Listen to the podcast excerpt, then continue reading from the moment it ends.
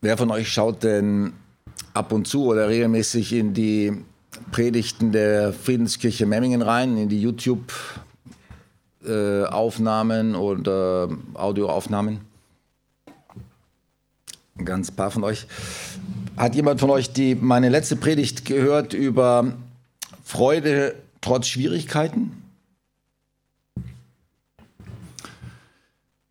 Dann gehe ich darauf, macht nichts, ich, ich, bin euch nicht böse, wenn ihr das nicht macht. Also, ihr habt ja hier wunderbare Predigten hier in, in der Gemeinde hier und wahrscheinlich schaut ihr noch zusätzlich überall woanders rein, ist auch gut, müsst auch nicht in Memmingen reinschauen. Ich habe deswegen gefragt, weil ich, ich habe eigentlich ein anderes Thema, aber ich hatte den Eindruck, dass ich noch ein bisschen was dazu sagen soll zu diesem Thema Freude trotz Schwierigkeiten. Also ich habe es ja schon im Lobpreis gesagt vor einiger Zeit, vor ein paar Tagen eigentlich, oder so vor zehn Tagen etwa, hat Gott sehr klar in meinen Geist gesprochen am Morgen, lass dir deine Freude nicht rauben. Und ich finde, Freude ist so eine wichtige Kraft. Wir sollten Botschafter der Freude sein oder Paulus sagt mal an einer Stelle in einem Brief auch für uns, also für die Prediger und äh, die, die beauftragt sind, das Wort Gottes weiterzugeben und so weiter. Wir sollen Gehilfen zur Freude sein. Gehilfen zur Freude. Ich hoffe, ich kann heute ein Helfer für euch sein, dass ihr euch freuen könnt. Das ist mein großer Wunsch. Und ich glaube, es ist auch Gottes Wunsch, dass ihr euch von Herzen freuen könnt. Und zwar in erster Linie mal an ihm. Weil egal was los ist in der Welt, egal was gerade in deinem Leben los ist, Gott sitzt immer noch auf dem Thron. Er regiert, er herrscht, er, er ist gut und von ihm geht Freude aus. Von ihm fließt Freude die Fülle. Vor deinem Angesicht ist Freude die Fülle, heißt es in, in einem Psalm. Ich wundere mich manchmal, wenn ich so die Geschichten lese, in einer Apostelgeschichte gerade, unter welchen Umständen sich äh, die Apostel freuen konnten. Also denken wir mal Apostelgeschichte 5, Vers 40 bis 42, da wurden sie ins Gefängnis gesteckt und dann äh, wurden sie durch einen Engel befreit. Das ist eine gewaltige Geschichte, Apostelgeschichte 5. Sie haben gepredigt, sie wurden eingesperrt, ein Engel hat sie befreit, sie gingen wieder, predigten weiter, dann hat man sie wieder gefangen genommen, dann hat man sie ähm, verhört und sie haben gesagt, wir hören nicht auf, von Jesus zu reden, ihr könnt ihr machen, was ihr wollt.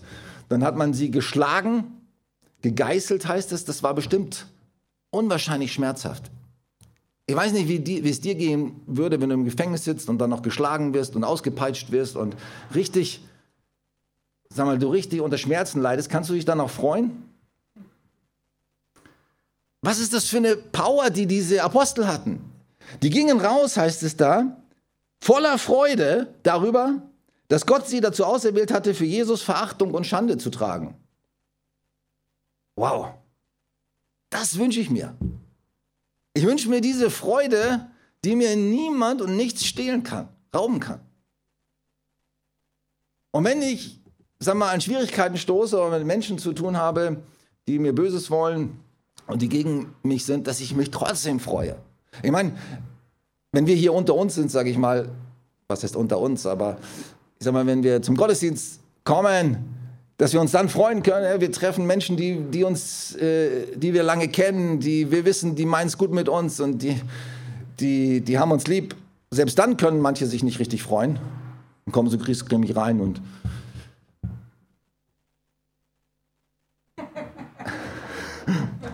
Hey, sag mal, Heute haben wir doch wirklich Grund, uns zu freuen. Wir sollten, das sollte aus uns rausströmen. Weil wir uns jetzt nicht freuen können, sage ich mal, im Lobpreis und im Gottesdienst, wie willst du dich dann freuen können, wenn du in extreme Schwierigkeiten kommst? Hey, bei uns sollte so eine Freudenpower sein in den Gottesdiensten, das sollte fast unerträglich sein. Das müssen wir sagen, hey, das ist genug, das ist zu viel. Oder?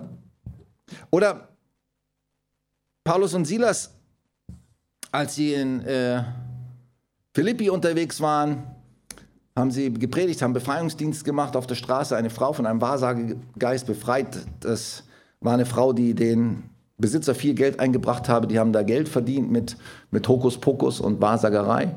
Und dann wurden sie ins Gefängnis gesperrt. Der war anscheinend ein einflussreicher Mensch, dieser Besitzer von dieser Frau mit dem Wahrsagegeist. Und sie wurden geschlagen, öffentlich wurden ihnen die Kleider ausgezogen, muss man sich vorstellen. Öffentlich wurden ihnen die Kleider ausgezogen, sie wurden geschlagen. dann wurden sie in den tiefsten, finsteresten Kerker gesteckt. Ihre Füße wurden in einen Block eingesperrt. Ich glaube, keiner von uns hat schon mal solche schlimmen Umstände erlebt. Aber was haben die gemacht? Die haben Gott gelobt. Die haben Lobpreislieder gesungen. Keine Klagelieder. Keine traurigen Lieder. Ich meine, ich bin nicht, auch nicht dagegen, dass man mal klagt. Versteht mich nicht falsch. Es gibt auch in den Psalmen Klagepsalmen. Und, und natürlich, wenn das Herz schwer ist, dann soll man auch sein Herz ausschütten können, auch klagen können. Aber ich möchte über, heute über äh, eine Kraft sprechen, über eine Freude sprechen, die, die Gott uns schenkt, trotz Schwierigkeiten. Eine Kraft und eine Freude, die von ihm kommt. Und wir müssen sie auch freisetzen. Lobpreis ist, ist so eine, eine powervolle Sache. Wenn wir die Wahrheiten Gottes aussprechen, wenn wir sie wirklich von Herzen singen, wenn wir sie proklamieren.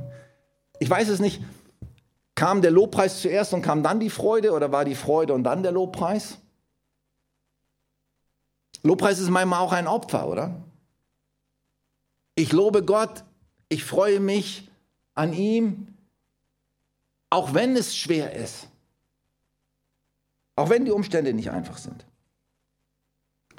Also Freude kommt auf jeden Fall von Gott und ich bin überzeugt, Gott möchte noch viel mehr Freude in uns freisetzen. Und wenn wir irgendwo auftauchen, wenn wir irgendwo in einen Raum kommen, wenn wir mit irgendjemand zu tun haben, nicht nur unter uns, mit, mit anderen Menschen, die auch gläubig sind, hier in Gottesdiensten oder in Kleingruppen, auch wenn wir am Arbeitsplatz sind, wenn wir, wo wir unterwegs sind, wir sollten bekannt dafür sein, dass wir Menschen mit einer, mit einer Freude sind, wo die Leute fragen, hey, wie kannst du dich so freuen? Ist doch alles so schlimm. Die ganzen Corona-Maßnahmen und überhaupt. Und die Weltwirtschaft und Schlimm und Umweltverschmutzung. Wie kannst du dich freuen? Kannst du sagen, ja, ich habe eine andere Quelle der Freude. Meine Quelle der Freude kommt aus dem Himmel. Und das sollte echt sein. Und anfassbar und spürbar für die Menschen um uns herum. Ich sage mir das auch selbst, ich bin auch manchmal ein Muffel, muss ich euch ehrlich sagen. Meine Frau sagt manchmal zu mir, wenn ich telefoniere, sagt sie, also du möchtest mit dir selber, möchtest du nicht telefonieren. Ich sage, wieso? Ja, du bist so sachlich, so kühl. Äh, sei doch mal ein bisschen nett, sei doch mal ein bisschen freundlich mit den Leuten am Telefon. Also ich bin auch manchmal ein Muffel, ich muss auch manchmal mir sagen lassen, hey, Sei doch ein Botschafter der Freude. Du bist doch angeschlossen direkt an die Quelle der Freude. Und Freude kommt von Gott und der Heilige Geist. Wir haben auch über dieses Lied gesungen. Heiliger Geist, komm, wirke unter uns. Und was der Heilige Geist bewirkt, lesen wir zum Beispiel auch im Galaterbrief, Kapitel 5, Vers 22, die, ganzen, die ganze Frucht des Geistes. Wisst ihr, woran ihr einen Menschen erkennen könnt, indem der Heilige Geist wirkt? oder in dem der Heilige Geist wohnt, dann könnt ihr diese Dinge anschauen. Und wenn du die Dinge bei dir selber nicht entdeckst oder sagst, ey, also frag mal jemand anders, frag am besten deinen Ehepartner, der kann es dir am besten sagen. Oder dein, dein, deine Kinder. Bin ich so ein Mensch? Kommt, fließt aus meinem Leben Liebe, Frieden, Geduld, Freude, Freude. Halleluja. Der Heilige Geist bewirkt Freude in einem Menschen. Hey, wenn, Freude, wenn keine Freude da ist in uns, dann kommt der Heilige Geist irgendwie nicht zum Zug in unserem Leben. Das gilt natürlich genauso auf die anderen Dinge hier mit Liebe, mit Frieden, mit Geduld, Freundlichkeit, Güte, Sanftmut, Treue und Disziplin. Ein Mensch, in dem der Heilige Geist wohnt, der wird von diesen Dingen gekennzeichnet. Dessen Leben muss mehr und mehr zunehmend das widerspiegeln, was hier steht. Sonst müssen wir uns fragen, sind wir wirklich mit Gott verbunden? Wohnt der Heilige Geist wirklich in uns oder geben wir ihm wirklich Raum, in unserem Leben zu wirken?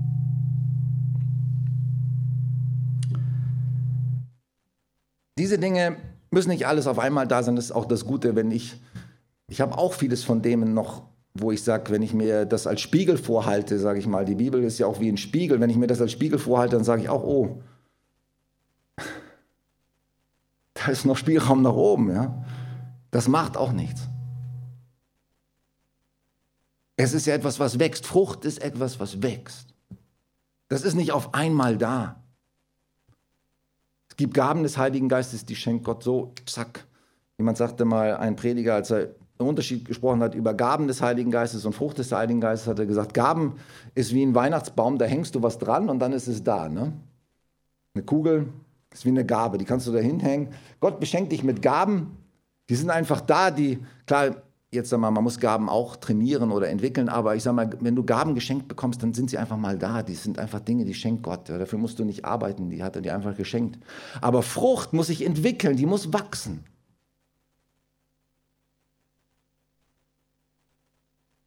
Aus dieser persönlichen Beziehung zu Gott. Und ähm, ich wünsche mir das so sehr, dass diese Dinge noch viel stärker werden. Vor allem auch Freude. Heute spreche ich über Freude.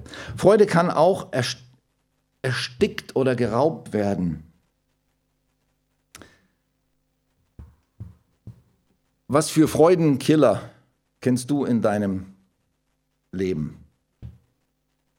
Was, was raubt dir? Was will dir die Freude rauben? Darf ich mal, ach, ihr habt die Masken auf, aber ihr könnt auch mit Masken was sagen. Was kann dir die Freude rauben? Was? Zweifel.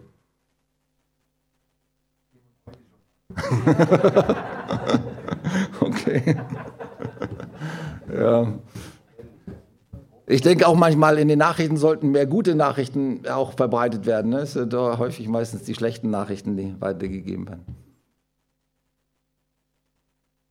Ängste. Genau, ich sage mal von mir, ich habe auch versucht zu reflektieren, was raubt mir die Freude am meisten. Bei mir sind es auch Ängste. Vor allem Ängste vor Versagen, steckt irgendwie schon, weiß auch nicht, manche Dinge sind sehr früh angelegt bei Menschen. Bei mir ist, glaube ich, diese Angst vor Versagen sehr früh angelegt und ich komme da schnell rein. Und wenn man Angst hat vor Versagen oder um andere Dinge, dann äh, raubt es einem die Freude. Oder Sorgen. Ich denke, Sorgen ist wahrscheinlich auch ein, ein Freudenkiller. Deswegen spricht die Bibel auch so viel davon, auch Jesus davon, dass wir uns nicht sorgen sollen. Sorgt euch um nichts, lasst alle eure Anliegen kund werden vor Gott mit Danksagung und sorgt euch nicht um, was ihr anziehen oder essen sollt. Gott ist euer Versorger und so weiter. Also Sorgen sind Freudenkiller und die müssen wir wirklich loswerden. Die müssen wir wirklich rausreißen aus unserem Leben. Ich habe Sorgen um alles Mögliche. Vor allem, dass Dinge schief laufen könnten. Bei mir ist noch das Gefühl, Gefühle können auch Freude, also so, bei mir ist manchmal das Gefühl der Einsamkeit und auch Selbstmitleid. Das sind so Dinge, die bei mir die Freude ersticken wollen. Ich kenne inzwischen, ich glaube, es ist gut, wenn du mit der Zeit dich gut kennenlernst und weißt, was raubt mir die Freude. Und dann bewusst dagegen angehst. Hey, ich will mir meine Freude nicht rauben lassen. Ich reiß das raus, die Sorgen wie das Unkraut oder die Angst oder dieses Gefühl der Einsamkeit, dem setze ich etwas entgegen. Ich setze dem entgegen, hey, ich bin nicht allein, Jesus wohnt in mir. Ich bin nicht einsam. Und dann mache ich mir auch bewusst, auch menschlich bin ich nicht einsam. Ich habe Freunde, ich habe Familie, ich habe Gemeinde und so weiter. Hey, dieses Gefühl der Einsamkeit darf mich nicht bestimmen und darf nicht mir die Freude rauben und andere Dinge. Bei manchen könnte es Anklage sein, das Gefühl der Ablehnung, Neid, Missgunst, sich vergleichen mit anderen und so weiter. Egal was es ist, mach dir mal Gedanken darüber, was dir die Freude raubt und schmeiß es raus aus deinem Leben. Geh mit, mit, äh, mit Energie dagegen an. Ich lese auch gerade die, die Könige und ich war sehr begeistert von, von Hiskia und Josia. Dazwischen war noch einer, der Manasse. Eigentlich eine sehr traurige Geschichte, die Königsgeschichte, aber Hiskia und Josia haben mich sehr begeistert, weil sie sind mit Entschlossenheit, mit voller Power gegen den Götzendienst in ihrem Land angegangen. Sie haben das komplett rausgeschmissen. Das kostet Kraft, das hat Energie gekostet und sicherlich auch Widerstände, aber sie haben sich nicht ähm, davon abhalten lassen. Und ich glaube so, wenn du an die Freude denkst, schmeiß die Sachen raus dir, die die Freude rauben wollen. Schmeiß sie raus aus deinem Leben. Werde zu jemandem, der Freude ausstrahlt, der Freude weitergibt an deine Umgebung.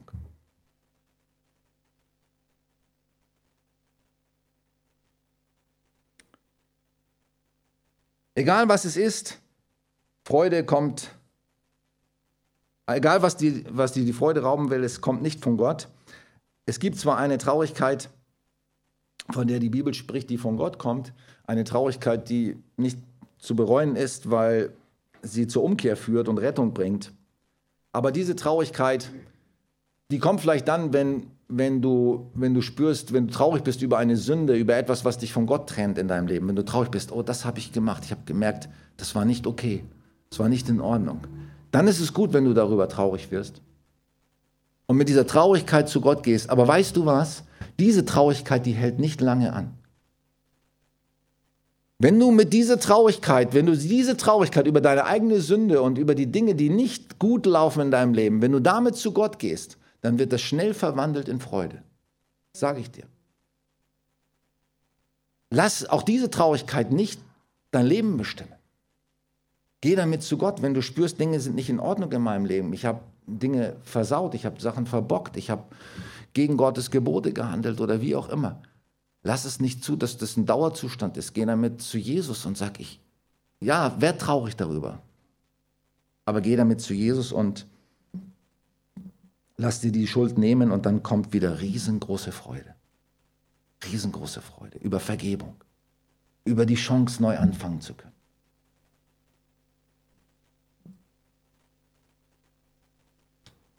Dritter Aspekt, der, der Freude macht, ist, wenn man andere beschenkt, also Leute, die kleinlich sind in jeder Hinsicht, also kleinlich mit, mit ihrem Geld, die, die alles zusammen haben, die, die nicht gerne abgeben, die nicht gerne teilen, die wenig Trinkgeld geben, die, die sich bei jeder Kleinigkeit überlegen, wo komm, ich komme vielleicht zu kurz und so weiter. Hey, das sind keine Leute, die Freude haben.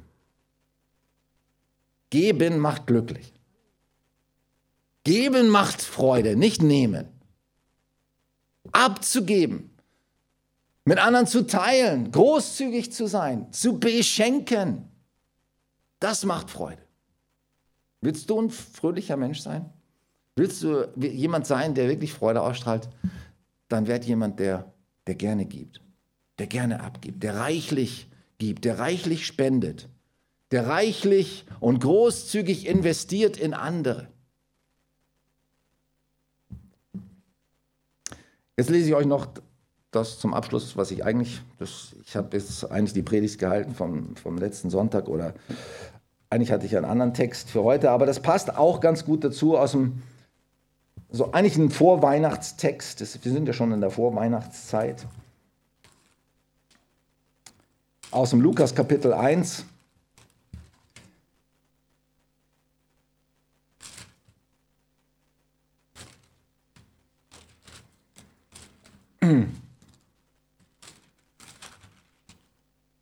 Und zwar über den Vater von Johannes dem Täufer, über den Zacharias, über den Lobgesang, der steht in Lukas 1, Vers 67 bis 79. Das ist so ein schöner Text. Also ich habe ihn auch, auch erst vor kurzem gelesen und ich möchte ihn auch noch und ganz kurz meine Gedanken dazu mit euch teilen. Ihr könnt das auch nachlesen dann im aktuellen Gemeindebrief.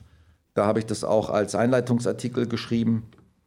Der Lobpreis des Zacharias. Und sein Vater Zacharias wurde vom Heiligen Geist erfüllt. Hey, seht ihr, der Heilige Geist, wenn jemand vom Heiligen Geist erfüllt wird, dann fängt er an, Gott zu loben. Und auch die Dinge auszusprechen, die, die äh, wahr sind und die bedeutsam sind. Er wurde vom Heiligen Geist erfüllt und sprach, gelobt sei der Herr, der Gott Israels, denn er hat besucht und erlöst sein Volk. Und er hat aufgerichtet eine Macht des Heils im Hause seines Dieners David, wie er vor Zeiten geredet hat durch den Mund seiner heiligen Propheten, dass er uns errette vor unseren Feinden und aus der Hand all derer, die uns hassen. Und Barmherzigkeit zeige unseren Vätern und dachte, gedachte an seinen heiligen Bund und an den Eid, den er geschworen hat, unserem Vater Abraham uns zu geben dass wir nämlich erlöst werden aus der Hand unserer Feinde und ihm dienen ohne Furcht unser Leben lang in Heiligkeit und Gerechtigkeit vor, vor seinen Augen. Und dann spricht er zu seinem Sohn, und du, Kindlein, wirst ein Prophet des Höchsten heißen, denn du wirst dem Herrn vorangehen, dass du seinen Weg bereitest. Und Erkenntnis des Heils gebst seinem Volk in der Vergebung ihrer Sünden. Durch die herzliche Barmherzigkeit unseres Gottes, durch die uns besuchen wird das aufgehende Licht aus der Höhe, damit es erscheine denen, die in Finsternis sitzen und im Schatten des Todes, und unsere Füße richte auf den Weg des Friedens. Der Zacharias, der war ja stumm gewesen die ganze Zeit, äh, nachdem er diese Erscheinung hatte im Tempel, als Gott zu ihm sprach, äh, du wirst einen Sohn bekommen und so weiter. Er hat das nicht geglaubt. Und als Strafe dafür, dass er nicht geglaubt hat, äh, musste er stumm sein. Sechs Monate, bis das Kind geboren wurde. Er hat es Gott nicht zugetraut. Hey, wir müssen, wir müssen Gott Dinge zutrauen, oder? Auch Dinge, die unmöglich erscheinen. Gott ist ein Gott der Wunder. Hat sich Gott verabschiedet aus dem Wundergeschäft? Nein. Er tut heute noch Wunder. Ich erlebe viele Wunder, kleine Wunder und auch große Wunder. Gott tut Wunder. Wenn wir ihn bitten, wenn wir ihm vertrauen, dann tut er Wunder in unserem Leben.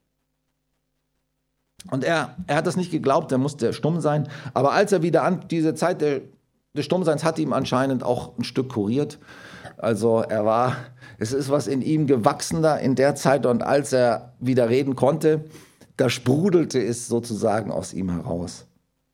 Und was für starke Aussagen sind in diesem Text. Ich möchte ein paar noch betonen.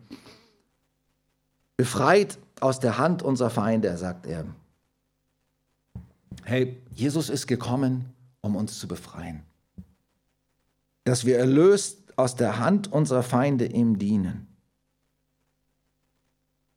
Und dass er uns errette vor unseren Feinden. Hey, Gott ist ein einer, der für uns kämpft und der uns errettet und erlöst von unseren Feinden. Nun, wir sind hier nicht im Krieg, wir sind auch nicht besetzt wie damals Israel jetzt von, von den Römern, aber wir haben auch Feinde. Unsere Feinde können finstere Mächte sein, wie Paulus sagt, unser Kampf ist nicht gegen Fleisch und Blut, sondern gegen Mächte und Gewalten, die in der unsichtbaren Welt herrschen. Und können auch finstere Gedanken sein, die manchmal eben, ich glaube, dass vieles von unseren finsteren Gedanken und Lügengedanken und Zweifelgedanken, Unglaubengedanken letztendlich kommen von den finsteren Mächten, die in der unsichtbaren Welt herrschen. Weil, warum sagt Paulus in dem Brief auch an die, an die Epheser, dass wir den jeden Morgen die Waffenrüstung an oder jeden Morgen, ich mache es bewusst jeden Morgen, es steht ja nicht jeden Morgen, aber es steht drin, zieh an die Waffenrüstung Gottes, damit ihr den listigen Anläufen des Feindes widerstehen könnt. Den Helm des Heils, den Schild des Glaubens, mit dem ihr die feurigen Pfeile des Bösen auslöschen könnt und so weiter. Hey, wir werden angegriffen, wir sind im Krieg. Ist dir das bewusst? Wir haben Feinde. Das sind finstere Mächte. Und wenn du dich dessen nicht bewusst bist und nicht wappnest und dagegen kämpfst, dann wird dich das attackieren und, und einnehmen und dir die Freude rauben. So, unsere, unsere Feinde können finstere Mächte sein. Es können Anklagen sein, Bindungen, Süchte, alle möglichen zerstörerischen Verhaltensmuster, auch Krankheiten.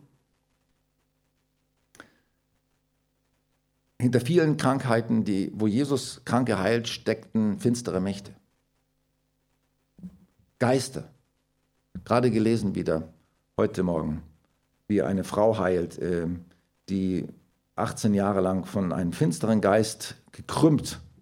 Am Sabbat heilt er sie, ganz provokativ, auch um in, in mit den Pharisäern, um das aufzuzeigen, ihre Religiös auf, Religiosität aufzuzeigen, heilt er am Sabbat.